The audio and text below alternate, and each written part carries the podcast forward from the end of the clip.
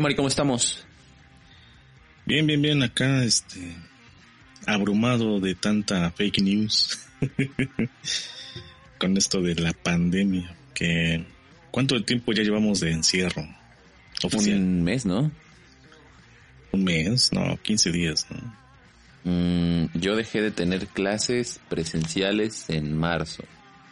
Por ahí del puente este de semana. No, del, del puente de la expropiación. Ahora. Ahí, ahí dejé de... O sea, fue una semana antes que los de la CEP. Porque toda esa semana corrió lo de los CEP y cuando fue el, puente este de... de ¿Cómo se llama? De, de la expropiación, ahí entró la CEP a, a la suspensión. Entonces yo llevo ahí una semana. Bueno, con escuelas sí va un mes, pero así esta propuesta eh, voluntariamente obligatoria, sí ya lleva apenas eh, dos semanas, faltan dos y probablemente se extienda un mes más. Y fíjate que precisamente de lo que vamos a hablar hoy es como en esta parte de... había un meme al principio, ¿no? Que decía, lo único que tienes que hacer es no hacer nada, no la riegues esta vez, ¿no? Entonces vamos a, vamos a, ver eh, un poco esta parte, ¿no? De las consecuencias. Pero antes, eh, sí me gustaría leer un comentario que debemos desde febrero, porque un, un amigo, Eric, que nos escucha, eh, nos mandó un comentario y por esta cuestión de que hemos tenido entrevistas, pues no las, he, no les hemos contestado. Pero se me hace, bueno, me parece que es de el episodio este que tuvimos de la psicología positiva. Entonces voy a leer el comentario y ahorita lo respondemos. Eh, dice, muy entretenido tu podcast, me surgieron varias dudas porque, bueno, de principio hablas sobre tolerancia y yo me pregunto entonces en qué parte también se agrega el respeto y si es que se puede ser intolerante pero respetuoso sobre algo o si va de la mano la tolerancia y el respeto, que supongo que sí. Sería buena una aclaración o varios ejemplos ya porque yo creo que hay mucha gente que se cree respetuosa ante algo pero solo de palabra, pero ya en su vida o cuando se encuentra de frente ante las cosas se declara intolerante. Bueno, primero vamos a responder eso y luego a la otra que tiene. Es una pregunta compleja, ¿no? Porque está hablando de respeto y tolerancia,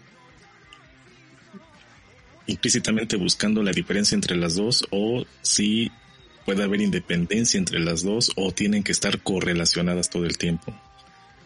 Híjole, yo pienso que debería estar correlacionadas todo el tiempo, ¿no? Y yo creo que ese puente mm el cual podría yo dar respuesta a su pregunta, se le llama congruencia. Bueno, de inicio coherencia. Y ya como hecho, en el que tiene que estar eh, involucrado lo que se piensa, lo que se dice, lo que se hace, sería la congruencia, pero tendría que tener la persona, desde mi muy particular punto de vista, una gran conciencia de lo que piensa, de lo que dice y de lo que hace, para no estar justificando lo que pensaba o lo que dijo o lo que hizo a partir de un hecho, ¿no? Fíjate, pregunta algo interesante que sí es que pueden existir las dos, o sea que sí puede ser tolerante pero no respetuoso. Yo creo que más bien puede ser respetuoso sin ser, no, a ver, déjame reorganizo. Yo creo que no puedes ninguna de las dos, o sea, no puedes tenerlas separadas. Mm, en el sentido de que respetuoso significa también dejar que la otra persona sea, y tolerante significa también, digamos, entender que otras personas pueden ser diferentes.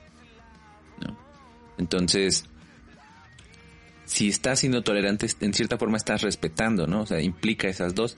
Si no estás siendo respetuoso, pero crees que estás siendo tolerante, realmente más bien estás siendo indiferente, ¿no? A lo mejor, y a lo mejor esto tiene que ver con el tema que vamos a hacer hoy, como de tomar una posición activa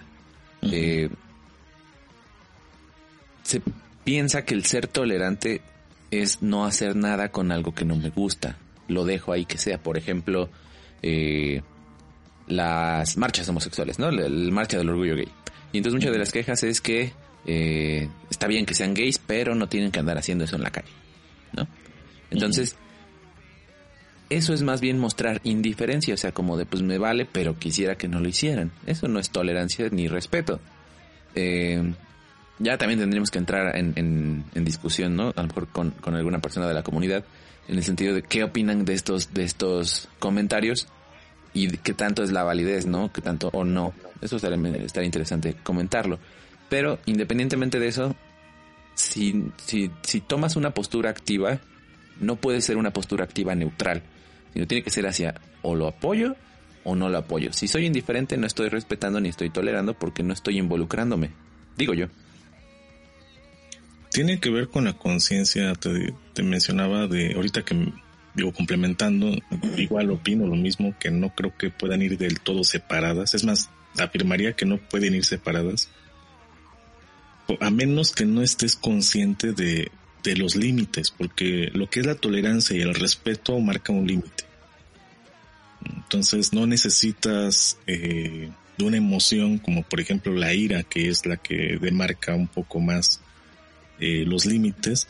No necesitas estar hasta ese punto para establecerlos. Entonces el respeto y la tolerancia, desde una cuestión racional, eh, pondría estos límites y si tú estás consciente de ellos, no tendría por qué eh, haber una indiferencia. El detalle es cuando no estás consciente de esos límites o de tus propios límites y entonces a partir de interpretaciones eh, con ideas, creencias o cualquier otra cosa que, que provengan de los que hagan distorsionar este límite, entonces hagan o una que no seas tolerante o que faltes el, al respeto a, a una idea, a un pensamiento, a una persona, a una acción, etc. Entonces, em, igual yo pienso, no pueden ir separados, es una conciencia de límites y este, pues ahora sí que eh, es un, yo diría que es un, un examen de autoconocimiento y conocimiento de lo que le rodea. Si no, entonces sí, yo diría que tendría que ir a terapia para poner este un poquito más claro esto, para aprender a ser tolerante y para aprender a respetar. Porque si solamente es lo que él piensa o lo que él cree, o lo que uno piensa o lo que uno cree independientemente de lo que le rodea, entonces eh, sí se podría separar los dos, tolerancia y respeto, pero eh, no tendría eh, coherencia o congruencia con la realidad. Y fíjate que también esta parte de tolerancia y respeto involucra, valga la redundancia, involucrarse con el tema, o sea, revisar. Por eso esta parte que dices de, terapia está bien, ¿no? Porque regresando al, tema, ¿no? Vamos a quedarnos con el mismo, con, con, la comunidad LGBT. y más, más, más. Ajá. Eh, es que no me sé las demás siglas. Eh, es que son muchas, ¿eh? Sí, bueno, el, punto es que muchas de las personas, eh, digamos, que todavía no aceptan esta parte de que hay más... Eh, de entrada ya preferencias, ya ni siquiera lleguemos al punto de identidades, porque eso ya, ya, ya creo que ya lo hemos hablado anteriormente, pero no sé. Pero preferencias, orientaciones. Muchas de las personas todavía en nuestros días se niegan todavía en esta parte de, ni siquiera ya de, entrar en una discusión, sino simplemente de reconocer. ¿Sale? Y, y, creo que esto sí ya habíamos hablado, que tiene que ver con esta parte de sentirse eh, atacado en cierta parte o sentirse invadido en su normalidad o en su comodidad. Entonces, el no querer revisar qué es lo que, por ahí diciendo, lo que te choca, te checa.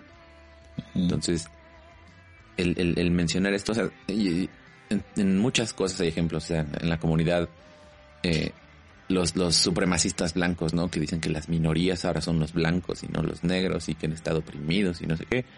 O sea, son, son casos todavía más extremos donde ahí toman una posición totalmente contraria, o sea, una posición activa pero totalmente reaccionaria y a censurar, ¿no? Entonces, yo creo que sí, ya para cerrar esta parte, no puedes tenerlos separados. No puede haber uno sin el otro. Si no, si, si tú te llamas tolerante pero no estás respetando, no eres tolerante ni respetuoso. Y si tú eres, si dices que eres respetuoso pero no eres tolerante, pues no eres ni tolerante ni respetuoso.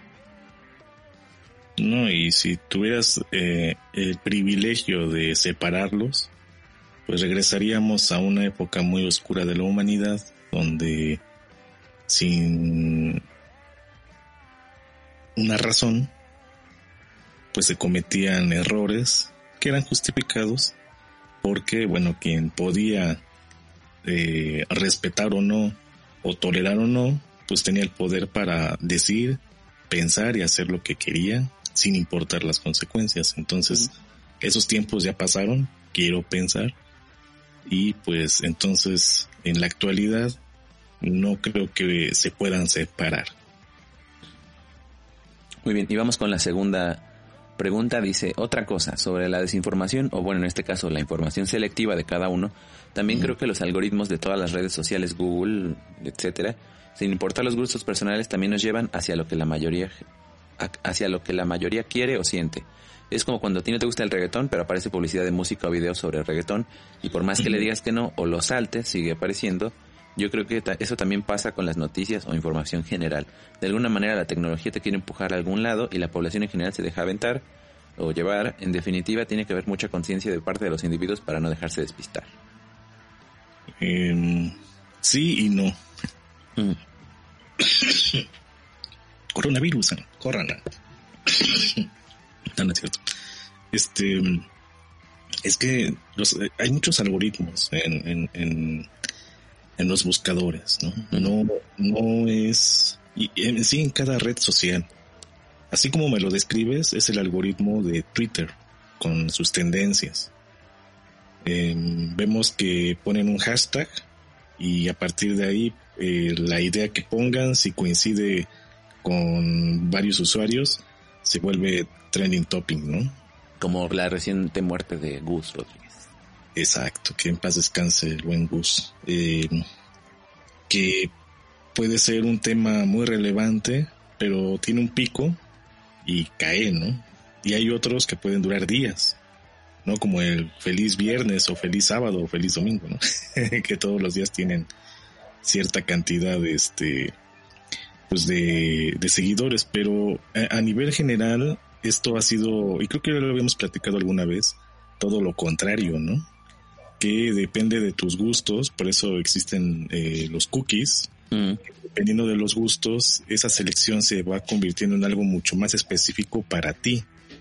Y esto a veces llega a tener, eh, pues como consecuencia, que en lugar de que tengas una amplitud de conocimiento mayor, solamente se limite a tus gustos, a aquello que conoces, y en lugar de que la información sea mucho más homogénea, se convierte en algo tan específico que pues después con el tiempo va a ser de mm, pues creo que esta información ya ya no la necesito, quiero algo nuevo y te saturas, como ahorita por ejemplo del COVID, yo creo que muchos están saturados con ese tema. Y fíjate que hay, algo que digamos, en, esta parte Eric tiene razón eh, los algoritmos sí están diseñados para que consumas cada vez más eh, contenido. E, eso sí es cierto, o sea, sí. O incluso, como dice él, si tú no quieres, te llega. Lo que pasa también creo es que ahora exige de parte de, del espectador eh, también esta parte de criterio y de investigación que no todos tienen, eso sí es cierto. a YouTube no le interesa si te gusta o no la noticia o si estás de acuerdo o no con lo que estás viendo. Le interesa cuántos minutos estás viendo lo que estás viendo. Generalmente, por ejemplo, las noticias estas choqueantes del, del, virus, por ejemplo, al, buscador no le interesa. Lo que decíamos es que las, las estas noticias choqueantes o cosas que te hacen incluso enojar, eh, si tú le vas al peje, si no le vas al peje, si estás a favor del coronavirus, si no estás a favor del coronavirus, si crees que China lo trajo, si crees que Estados Unidos lo trajo, si crees que eh, Venezuela está mejor que nosotros, si crees que Venezuela está peor que nosotros, si, lo que sea. Normalmente vas a consumir más de ese contenido y esto ya lo habíamos dicho que era el, bias este de confirmación. Vas, tiendes a ver eh, videos o, buscar información que, que refuerce tu punto de vista. Y también vas a buscar información en menor grado, pero de la misma forma, que esté en tu contra para que tú también refuerces aún todavía más tus ideas. Eso exige también lo que decíamos, esta parte de criterio y pues entendemos que no todos lo van a tener, pero ya no es posible quedarse con esta parte de como antes, ¿no? Antes, acuérdate de eh, el montón de cadenas de email que se hacían así hasta risibles, ¿no? Exactamente, que, que, que pasa, que, que realmente como las personas no estaban acostumbradas a recibir información por ese medio, acuérdate cómo circulaban los, los emails de que el príncipe nigeriano que te iba a dar dinero o cosas así, ¿no? O sea, por algo, por algo llegaron a ser este, ahora son memes porque en ese momento era, era como novedoso y decías, ah, pues igual y me puedo ganar 20 mil pesos haciendo clic aquí, ¿no? O sea, entonces es, es esa parte. Yo creo que la, la cuestión es que esto de los emails para acá tiene como 15 años, si bien nos va. Y, y cinco años te puedo asegurar, 2015 para acá, que, la, que, ahora toda la población prácticamente tiene acceso a, a, estos medios electrónicos de comunicación. Cinco años, yo creo. Entonces estamos en un punto en el que apenas es la, es la infancia de, digamos, muchas personas están descubriendo lo que nosotros estábamos descubriendo cuando íbamos en la prepa, por ejemplo. Entonces, eh, están descubriendo los estados de WhatsApp, están descubriendo cómo poner cosas en Facebook, están descubriendo lo que sea. Entonces ya no te llegan cadenas de email, ahora te llegan cadenas de WhatsApp, por ejemplo. Entonces es lo mismo, es, la, es, es como esta parte cíclica de trasladar una plataforma que era el email a, a, WhatsApp. Entonces te exige esto. Poco a poco eh, va a tener que ser así. Ahora, por ejemplo, Facebook ya tiene este filtro de, de fake news que te dice, esta, esta noticia fue demostrada que es falsa, pero si quieres verla, vela, pero ya te está diciendo. Ya es un avance porque pues también, o sea, no todo, tienes hasta en esa parte no, no fiarte de un sistema automático, porque después también tiene sus, sus consecuencias, ¿no? Ahora, pienso que el compañero, a quien, quien hizo el comentario, se refiere también a, a, las, a los bots, porque eh, hay algunos que son automatizados, hay otros que no lo son y que están dedicados a crear multicuentas para eh, que una publicación tenga eh, el mayor, la, visualización mayor posible y esta se convierta en tendencia y por automático los buscadores eh, lo tomen como una opción para ponértelo, ¿no? Y es lo que ahorita este nuevo algoritmo de Facebook, que está intentando eh, identificar las fake news, pues eh, ahora lo va a hacer, pero con un filtro extra, digamos. Y sí, tiene toda la razón. El detalle es de que entonces como usuario tenemos que preguntarnos cuáles son nuestros intereses. Y como bien dices, no todos se lo preguntan. ¿Por qué? Porque estamos como en una intermedia. Los que ya tenemos experiencia en esto, sabemos que es una información falsa o de poca eh, importancia. Pero los nuevos que ven todo esto con normalidad, pues lo ven como nosotros, como bien dices al principio en la preparatoria, de pues paso todo lo que sea, sin discriminar nada, ¿no?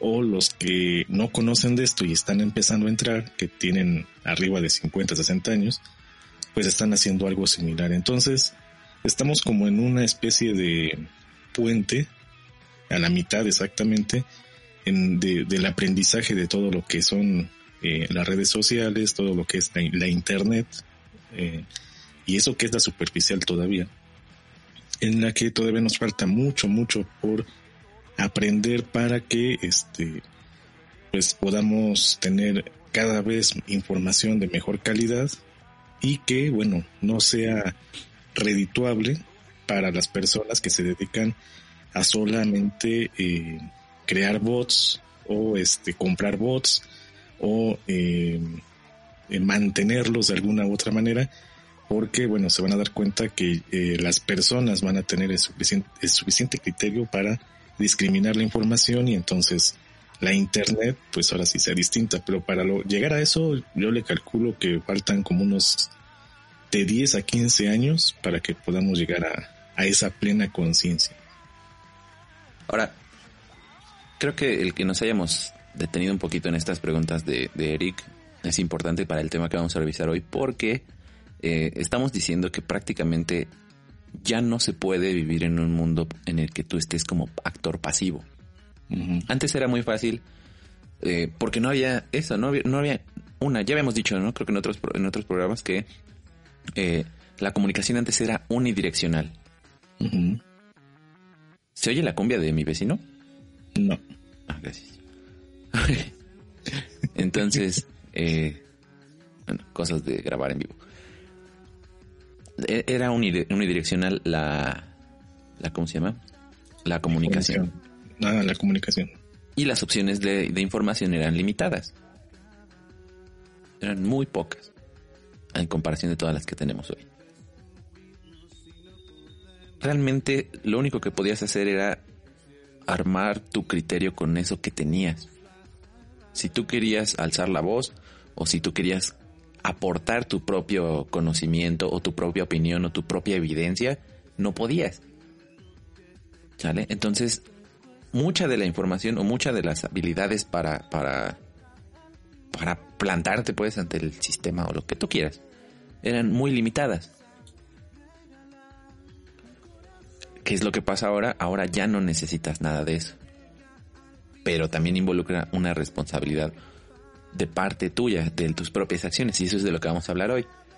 Mm, mm, vamos a tratar de no, de no tampoco pegarnos tanto con esta parte de, la situación en la que estamos, porque como dices, ya creo que ya estamos súper eh, saturados de todo el tiempo escuchar COVID, COVID, COVID, pero creo que sí es importante que hablemos de qué va a pasar después y qué está pasando ahorita, no necesariamente con el virus, sino con lo que están haciendo las personas para que estén bien las cosas.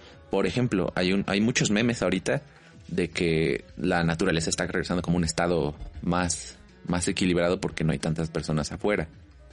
Pero lo están dejando ahí, o sea, como otra vez, como por esta parte pasiva de, ya ves, no tenías que hacer nada, o no hay que hacer nada, solito se va a arreglar. ¿Sale? Y, pues la realidad es que no. A la, a la par que está esta, esta, por ejemplo, esta, esta ventana de, de, de que el ambiente está respirando, también está esta parte de que una vez que termine la contingencia, se va a reanudar toda la actividad industrial y de las personas y la contaminación va a seguir como estaba antes o peor para ponerse al, al digamos, para compensar todo el tiempo que se paró la economía. Entonces, esta, esta parte de, crisis es una crisis y si nos vamos a la definición de crisis puede significar eh, oportunidad. Entonces es una oportunidad para que eh, podamos ah, reflexionar de lo que viene después de esto. No vamos a regresar, y esto ya, ya también ya muchas personas lo han hablado, no vamos a regresar a como estábamos antes. O sea, así de grande es la situación. Y eso es lo que creo que muchas personas, y ahorita lo vamos a hablar también, este Koyomani, de que es esta parte de, de la negación, ¿no? Pero bueno, a lo que vamos es, esta, esta crisis en la que estamos, que es una oportunidad, si lo queremos ver de esa manera, eh, implica que las personas tengan mayor conocimiento de sus acciones y mayor responsabilidad de su parte al, al gran esquema de las cosas, ya sea de cuestión de tu localidad, de la ecología, de la economía, de la, del compañerismo, de habitar todos en una ciudad que va a atascarse cuando sea el primer fin de semana, te lo he puesto que va a parecer Navidad. Eh, todas esas cosas. ¿Qué piensas?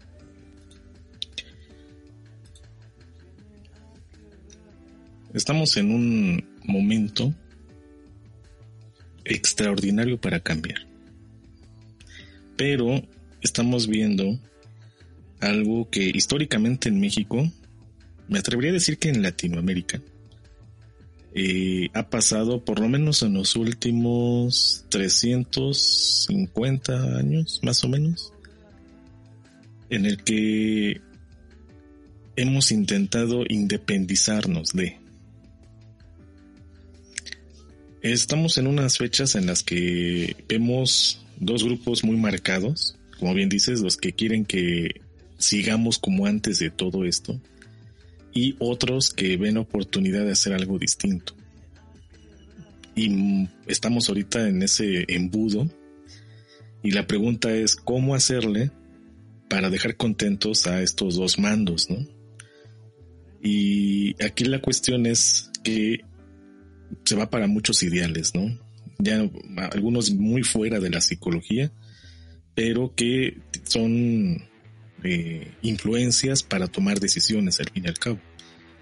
La pregunta es, ¿cuántas personas conocen o conocemos todas esas influencias para poder discriminar si esta situación en la que estamos eh, de verdad va a generar un cambio y tengamos la percepción de que no va a ser igual que antes o todo lo contrario, tengamos eh, la información eh, mayúscula o limitada para decir tenemos que regresar a lo que era antes porque estábamos en una zona de confort o en una zona positiva o íbamos bien aunque la crisis ha sido constante en los últimos 30 años. Entonces aquí eh, me atrevería a decir que tiene mucho que ver más eh, la, la información que las creencias. Desafortunadamente tenemos más creencias que información. Fíjate, déjame, déjame poner una hipótesis mía, porque esto no... Para empezar, en psicología social soy un novato, ¿no? Pero voy a tratarlo de explicar desde el punto individual hacia lo social. En psicología hay un, hay un término antiguísimo de los primeros que es la neurosis, ¿no? Y entonces la neurosis era o se provocaba cuando diferentes fuerzas dentro de la persona, fuerzas psicológicas, no fuerzas... Eh, sí, porque ya, ya sabes que... ¿No? Pero bueno, fuerzas psicológicas dentro de la persona se encontraban contrariadas y producían un exceso de estrés. Entonces, una persona, y vámonos, eso está desde Freud, una persona tenía un deseo, el que sea, que no podía ser satisfecho por las reglas de la sociedad. Y entonces esa fricción entre esas dos fuerzas producía suficiente estrés como para que se manifestara en síntomas eh, un poco extraños, ¿no? Como la histeria, por ejemplo, o como los casos de histeria masculina que también estaban por ahí metidos, como el Señor de los Lobos, cosas así. ¿Qué es lo que pasa? En, en la sociedad todo el tiempo también tenemos fuerzas que están contrarias y eso es normal, o sea, ya le estamos hablando precisamente con las preguntas de Eric de la tolerancia, siempre va a haber fuerzas a favor y fuerzas en contra. Y aquí sí ya son, bueno, siguen siendo psicológicas, pero grupales. Fuerzas, por ejemplo, como las que vimos en las noticias estas, no sé si lo viste Coyomani, de los que fueron a comprar pescado al mercado este de la 18 en Semana Santa. Esas fuerzas, fíjate que cuando yo vi ese video, para los que no han visto el video, vamos a hacer el paréntesis, para los que no han visto el video, en Semana Santa muchas personas fueron a comprar pescado al mercado aquí de la 18 en Puebla para esta celebración de Semana Santa que ya habían dicho los los eh, las autoridades de la iglesia, no sé cómo decirle, que nos iba a llevar a cabo. Ese día o ese fin de semana se, se, se, presentó una aglomeración importante de gente, o sea, brutal como, como cuando era normal. Eh, y, y, lo que más me gustó de ese reportaje es que le preguntaban a las personas, ¿y por qué está aquí? Y daban respuestas que para uno podrían ser totalmente risibles, o sea, que porque era Semana Santa y tenían que comer pescado, que porque el virus no existía, que si les daba pues ya de algo se iban a morir. O sea, son justificaciones totalmente eh, chistosas, pero si nos vamos al extremo, sea, eran las mismas justificaciones, o sea, es el mismo grado de justificación, de validez, que lo que daban los nazis. Es que somos la raza superior, es que los judíos llevaron a Alemania así, etcétera. O cualquier otra clase de justificación racista o clasista o sexista etcétera. Son esos grados. Y fíjate que me llamó mucho la atención porque fue la primera vez que vi en, en, un medio, en lo que sea, ejemplos tan claros. Porque nunca vas a ver a alguien que le pregunten, ¿usted es machista? Y que diga, sí, yo soy machista, yo le golpeo a mi mujer. Nunca, o nunca vas a encontrar, ah, salvo que sea en, en, una cuestión ya más, con, más presión, algún racista que diga, sí, yo creo que somos la raza superior, etcétera. Este fue el primer caso en el que vi esa clase de fuerzas actuando realmente sobre la sociedad, o sea, sobre un grupo de personas y un montón de, personas. Ese, choque de fuerzas con el otro que dice, sí, vamos a quedarnos, no tienes que hacer nada, no tienes que salir, sí es real el virus, ve cómo las personas están muriendo, ve lo que está pasando en los hospitales, sobre todo en esta crisis que tenemos de que no dejan pasar a las personas a ver a sus familiares. Eh, por razones sanitarias, o sea, ni siquiera es porque quieran o no quieran, es razones sanitarias de, propagación. Eh, todas esas cosas que están diciendo y aún así existen estas fuerzas. Tienen que existir. tienen que existir, si no de otra manera sería censura o sería, ah, pues sí, realmente eh, el suprimir esas fuerzas lo único que está haciendo es que tengan más justificación, por, por, lo mismo del, del, del bias este de confirmación. Entonces, regresándonos ahora sí al ejemplo de la neurosis, estas dos fuerzas que están chocando las de no existe el virus, no pasa nada, no eh, no tengo miedos, de algo me voy a morir, y las otras fuerzas de pues vas a contagiar, este, tienes que aguantar, si nos quedamos en casa va a durar menos, de todas maneras no lo puedes apresurar, es cuestión de tiempo, etcétera, etcétera, etcétera, están chocando y están generando una neurosis. Y estas neurosis no se pueden eh, o, no se tratan, digamos, dándole razón a una y a la otra. No sé, por lo menos hasta donde tengo yo entendido en psicoanálisis, la neurosis no la tratas quitándole esos, esos deseos reprimidos o dándole rienda suelta a esos, a esos deseos reprimidos. No puedes. Lo que tienes que hacer es integrar las dos cosas y para integrar las dos cosas se necesita de una conversación. En el caso del psicoanálisis interna, con el analista, y en el caso de la sociedad, pues con una discusión, o sea, esa es la, esa es la cuestión, que no están dispuestos a, escuchar, precisamente a, tomar esta parte activa. Ya lo veíamos. Y, esto lo queríamos hablar desde antes de que supiéramos que iba a haber la, epidemia. Por ejemplo, con las personas que siguen tirando basura en la calle, con las personas que siguen maltratando a los animales, con las personas que eh, siguen eh, dando mordida, ¿cómo se llama? Corrupción esto ya es antes de. Lo único que está haciendo la, crisis esta es evidenciar estas dos fuerzas con mayor claridad, porque es lo único que hay en los medios.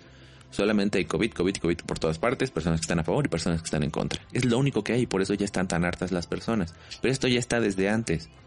Lo único que está dejando claro esto es que una vez que termine esta crisis, tarde o temprano va a terminar, más tarde que temprano al parecer, si siguen saliendo las personas, eh, es que es que no vamos a regresar a un estado anterior, no vamos a regresar a como estábamos en diciembre del año pasado. Ya no se puede. Esa es la cuestión de las crisis.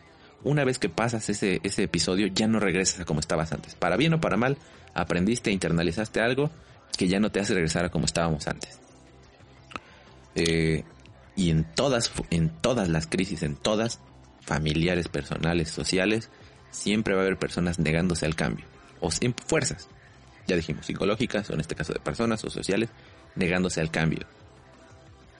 Y así va a pasar. Así va a pasar. Te apuesto, Coyomani, que cuando termine esta cuestión de la crisis, va a haber personas que van a decir, ya ven, a mí no me dio, no me pasó nada, no existía tal crisis, no existía tal virus.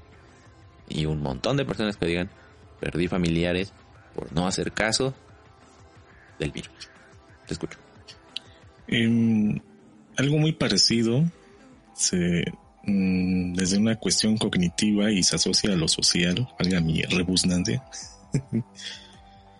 eh, es la disonancia cognitiva, en la cual a partir de un hecho, eh, en primera persona o exterior, es un, como bien mencionas, un diálogo en el cual o explicas de alguna u otra manera lo sucedido con el fin de em, relajarte, de quitar ese estrés del que mencionabas eh, en el psicoanálisis, o de justificar el hecho para estar tranquilo.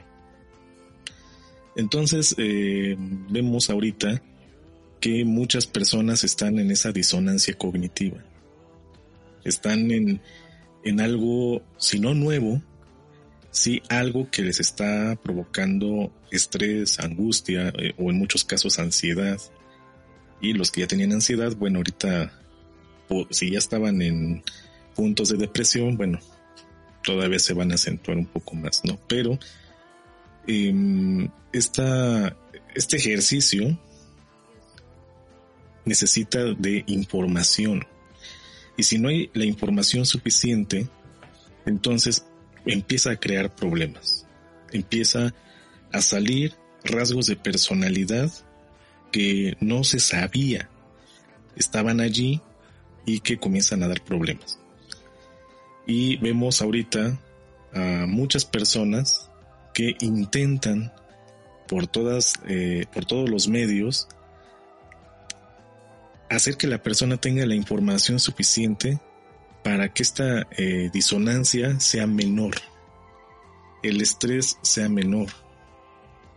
Pero hay algunas otras que sabiendo esto, están intentando que la persona se mantenga en un estrés constante porque si está en un estrés constante, en una angustia constante, esto a largo plazo puede generar eh, otros trastornos o también, eh, en este caso de ánimo, que puedan provocar miedo.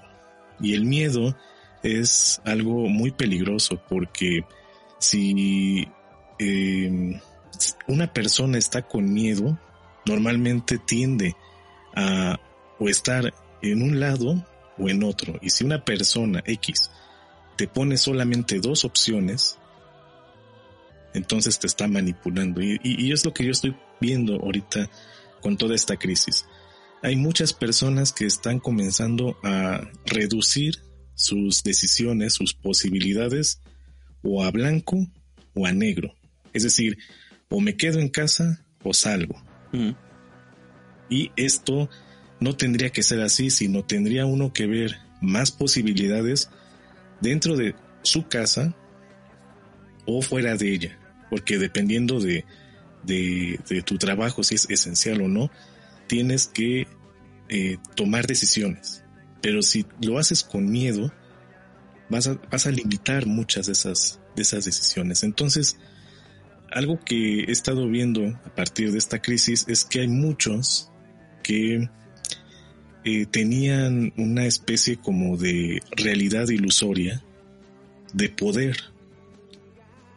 Llámese en la cuestión política, llámese en la cuestión económica, llámese en la cuestión religiosa, llámese en la cuestión de comunicación, en, en el que tenían ciertos privilegios, que es lo que hablábamos al principio de este podcast con la cuestión del respeto y la tolerancia, en el cual ya no cuadra eh, su realidad. Y entonces tienen que, ante esta crisis, sublimar sus carencias, eh, etc., para que eh, mantengan el control. Y vemos que estas se traducen en, las redes sociales, por ejemplo, en desinformación, cuando lo que las personas necesitan o necesitamos para que esta disonancia cognitiva sea lo menos eh, estresante posible, lo que necesitamos es información, pero pareciera que ahora eh, la crisis saca ¿no? de esta de esta em, de este fondo no después de un maremoto pues esta parte negativa de del humano en el cual tenemos que estar conscientes hoy muchos de que uno esto va a pasar y dos, no nos tenemos que dejar manipular por el exceso de información, llámese información eh, pues confiable e información no confiable o fake news o falsa o como le queramos llamar.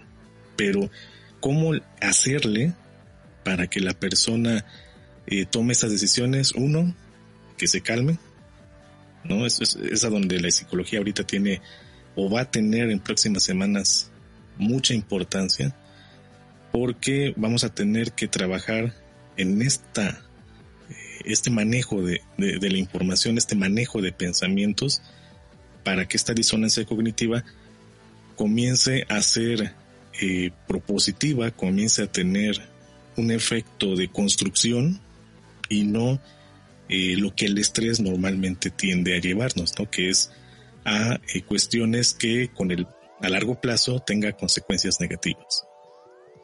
Ahora, vámonos a, también a esta parte de qué es lo que viene o cuáles son nuestras, entre comillas, predicciones, porque como dices, eh, ahorita las personas no tienen mucho control y yo puedo entenderlo, o sea, no sabes cuando me pongo a pensar, por ejemplo, en el montón, en el número grande, o sea, tan grande que había de de vendedores, ya deja tú los ambulantes, sino de vendedores estos, ¿cómo se les dice? Como, bueno, sí son ambulantes, pero de los que venden, eh, que venden, por ejemplo, muéganos en la calle, o paletas, dulces, cosas así, ¿cómo se les dice estos? son pues comerciantes, ¿no? De, Pero son todavía más informales que los informales, porque ellos no tienen un lugar fijo, sino que están, están, están marchantes, ¿no? Que les dirían. Bueno, es obvio que estas personas, mm, si nosotros no tenemos control para salir, ellos mucho menos y perdieron una gran, o sea, toda la, de dónde van a vivir, ¿no? O sea, eso es, eso es tremendamente preocupante y estresante y yo creo que debe ser preocupación para todos. Obviamente las personas estamos perdiendo control de muchas cosas en este momento. Desde esas personas que perdieron el control de todo y que ahora tienen que ver qué van a hacer y, no sé qué vayan a hacer, la verdad no, no tengo una respuesta para eso. Hasta personas que hemos perdido lo mínimo, que es la parte esta de salir, entre comillas, libremente, porque sí lo podemos seguir haciendo, pero pues tiene esas consecuencias. Eh, y ya decíamos, una vez que pase esto, todo, todo esto tiene que cambiar. Eh, he visto, por ejemplo, muchas imágenes que dicen, bueno, pues ya está claro que tenemos que apoyar a los, a los vendedores este, de esta clase, independientes, ambulantes, como sea. Las empresas van a sobrevivir, las empresas se van a quedar con deuda, con lo que sea, pero van a estar. Quien no va a tener qué hacer o qué, qué, qué, con qué sostenerse van a ser estas personas que perdieron este, estos, estas fuentes de empleo, eh, los mercados, eh, los comercios formales e informales, los restaurantes pequeños, las fondas, las señoras de las gorditas, no sé. Y esto, y esto, no, creo que estuviste en mi clase, ¿no, Giovanni? Esta de comunitaria, psicología comunitaria, que decía este maestro Camarillo, eh, quieren saber cómo pueden hacer rebelión sin, sin hacer marcha y todo eso, pues hagan agua de limón, ¿no? Y sacó su botella, miren, ahí está mi agua de limón. Ya con esto estoy haciendo mi parte para no comprarle a Coca-Cola, y ya le compré a la señora del mercado, eh, y a la del azúcar, y etcétera, ¿no?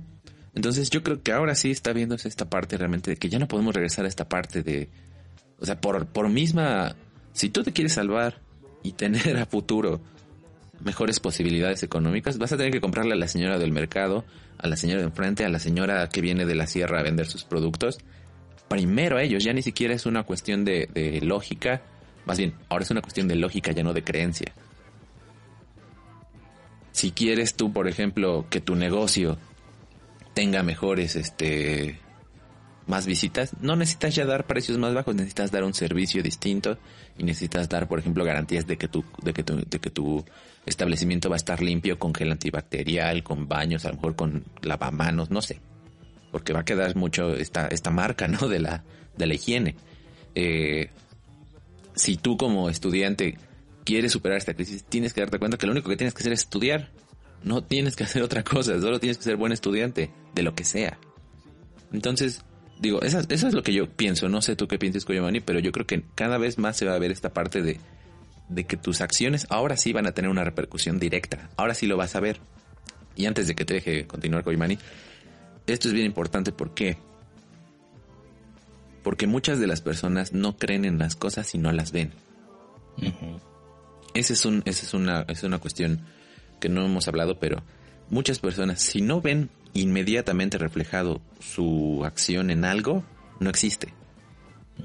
Y lo, podemos pasar tan sencillo como en, el trato con las personas hasta cosas como personas que todavía creen que la Tierra es plana porque no pueden ver la curvatura de la Tierra. A, esos extremos hay, o sea, que es lo que está mermando. En este caso, por ejemplo, en México casi no hay terraplanistas, pero sí hay personas que creen que el virus no existe, por ejemplo. Porque no lo pueden ver, porque a ellos no les ha tocado. Eh, pero la cuestión es que ahora sí, pasando esta, esta, esta situación de crisis,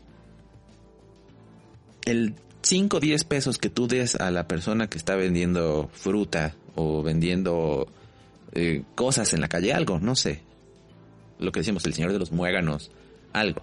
5 o 10 pesos, tú mismo vas a ver el efecto de esos 5 o 10 pesos en el mismo día. O sea, esa, esa economía que, que, que, que no veías, que estaba como invisible, ahora se está viendo.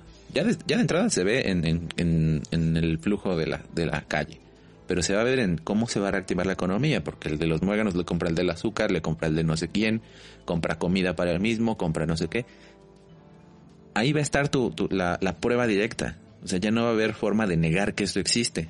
Y no va a tener ninguna implicación más allá de, pues si yo quiero sobrevivir como persona, tengo que ser más solidario con otros. Digo yo, no sé, ¿tú qué dices? México se ha caracterizado por ser solidario. pero eh, entre los más iguales posible. ¿no?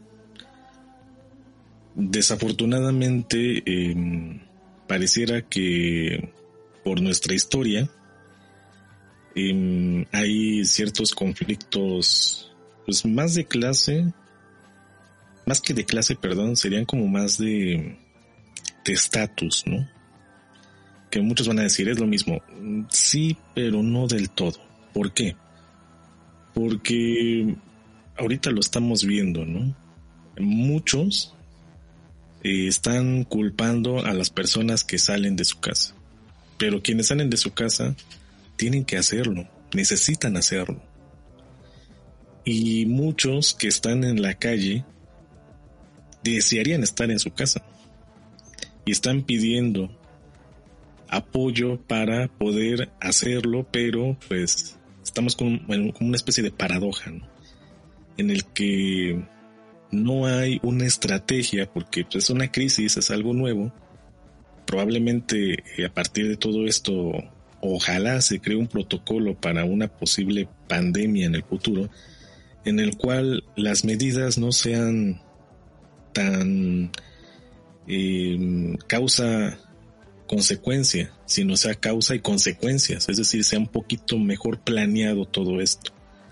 Que hasta el momento, o por lo menos esa es mi percepción, eh, lo están intentando hacer eh, los expertos en, epidemiología, ¿no?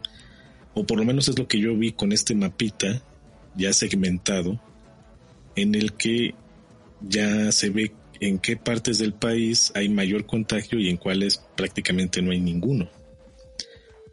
Esto quizás eh, podría ayudar a muchas personas a decir, bueno, estamos haciendo un buen trabajo, ¿no?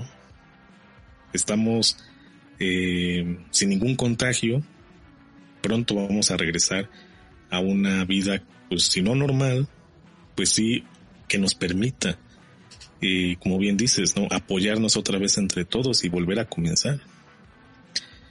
Y quienes no, bueno, estamos viendo cómo son sectores en el que esta solidaridad no se está viendo.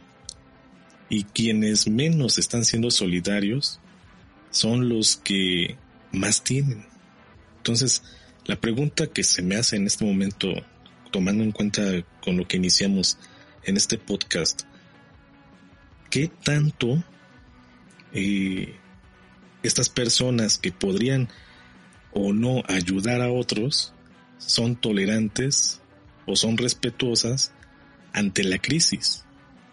Porque si no son tolerantes significa que algo está pasando, que se estresan y toman decisiones eh, sin ver al, otro, sin tolerar al otro, y entonces su percepción comienza a ser pues eh, hasta cierto punto neurótica en el que se ve solamente a sí mismo en ese plan sin ver todo lo que le rodea y que eh, su asertividad está siendo distorsionada y pareciera que son de las personas que más tienen porque los que menos tienen o por lo menos se ve en ese mapa son los que hasta el momento menos contagios hay. ¿Por qué? Porque en esos lugares pareciera haber más eh, empatía, más solidaridad, más apoyo. Como apenas vi una noticia, maestros rurales, con tal de que los niños no, no salgan de sus casas, van y, a cada casa van y reparten en un sobrecito la tarea. Y eso resuelve el pretexto de que se ven en, memes de maestra, yo no tengo internet en mi casa. Entonces, ¿cómo es que muchos tienen esta creatividad para solucionar un problema más allá de lo que conocemos? Entonces, esta crisis debería de comenzar a cuestionarnos qué tan preparados estamos para solucionar problemas o qué tan cómodos ya hemos estado para, para suponer que resolvemos problemas cotidianos y a lo mejor solamente estamos acostumbrados a repetir y a repetir lo mismo. Y ahora en una crisis lo que nos aterra es salir de esta cotidianidad la cual criticábamos antes, ¿no? Porque ahorita sí, esta em, repetición de acción eh, encerrados en casa, para muchos sí suele ser estresante, pero para otros ha sido el descubrimiento de, ah, mira, tengo tiempo para saber qué es lo que me gusta, o me gustaba, ya ni me acordaba y lo estoy haciendo. Entonces, dependiendo de la situación desafortunadamente económica, son eh, el, pues, es el, el, lente por el que a partir la persona puede ver la vida distinta y esto pues va a hacer que también después de la crisis las cosas se manejen o muy parecido a antes de o sea algo totalmente distinto. Yo quiero pensar que es algo distinto, pero conociendo a México, muchos de los que siguen manejando eh, este barcote, pues desafortunadamente lo quieren o lo van a llevar a la normalidad antes de la crisis. Lo que pasa también creo es que también eh, ahora hay una oportunidad de, apreciar otras cosas, ¿no? Como, como decías, bueno, hay personas que están dándose cuenta de que tiempo siempre hubo, ¿no? Tiempo siempre hubo, lo que hubo, lo que no había antes era preocupación por otras cosas, que ahora lo que se nos hace o que lo que se nos hacía cotidiano realmente no es cotidiano y lo que se nos hacía accesorio es muy muy muy necesario. Entonces, esa es una. Y la otra que efectivamente las personas son las que tienen el poder, o sea, desde una sola persona, y esto creo que es lo con lo que ha luchado la psicología social desde siempre, una persona tiene el efecto de causar, eh, o tiene la posibilidad más bien de causar efectos grupales.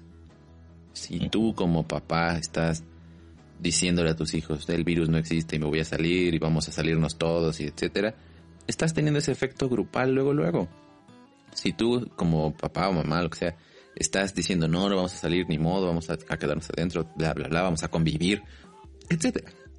Estás teniendo ese efecto. Tú mismo estás cambiando las cosas. Antes yo creo que, voy a lanzar otra hipótesis, que antes no se veía tanto porque precisamente lo cotidiano era, era, era accesorio y el trabajo era lo que, lo que quedaba por encima. Pero ahora que estamos viendo que que no, que, o sea, que incluso el salir a pasear no es accesorio. Pues es una, es una cuestión importante, ¿no? O sea, es, ese, ese esparcimiento, el estar tranquilo con saliendo sin preocupaciones, es mucho más importante que otras cosas que valorábamos antes.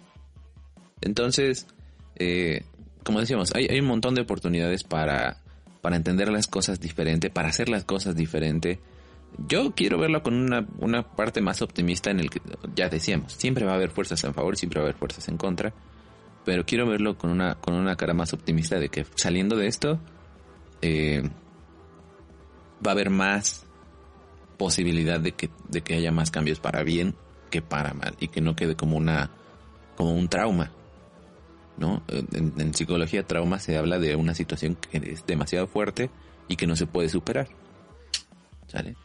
Eh, pero bueno, ya, ya veremos en qué, en qué termina, si en trauma o en una crisis que se superó eh, de manera positiva.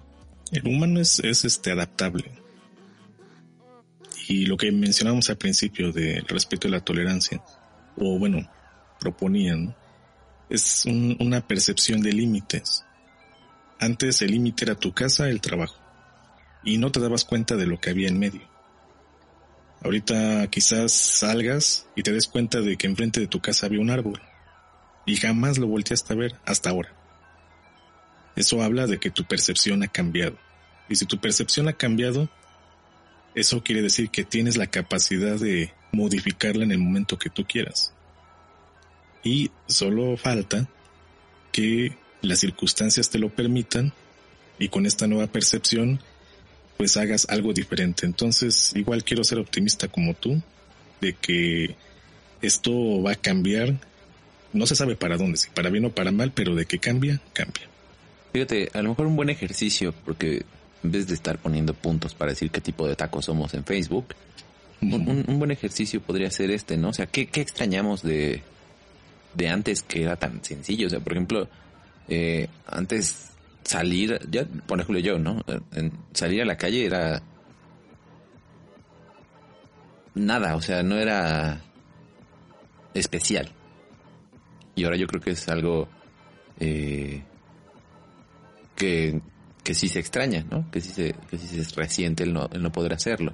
A lo mejor muchas personas están resintiendo que no pueden ver a sus familiares tanto, que no pueden ir al cine, que no pueden ir a comprarse una paleta a la tienda como antes, eh, y que más allá de que el trabajo sí es una necesidad, pero no lo es todo, ¿no? O sea, el dinero no lo es todo, hay cosas más, más allá de, de, o sea, una cosa es la seguridad económica, eso sí, y otra cosa es la riqueza, ¿no? Y que a lo mejor vamos a aspirar más bien a una seguridad económica en vez de a la riqueza, a estar tranquilos, a no tener deudas, a, a planear a futuro por si vuelve a pasar otra madre de estas, eh, cosas así.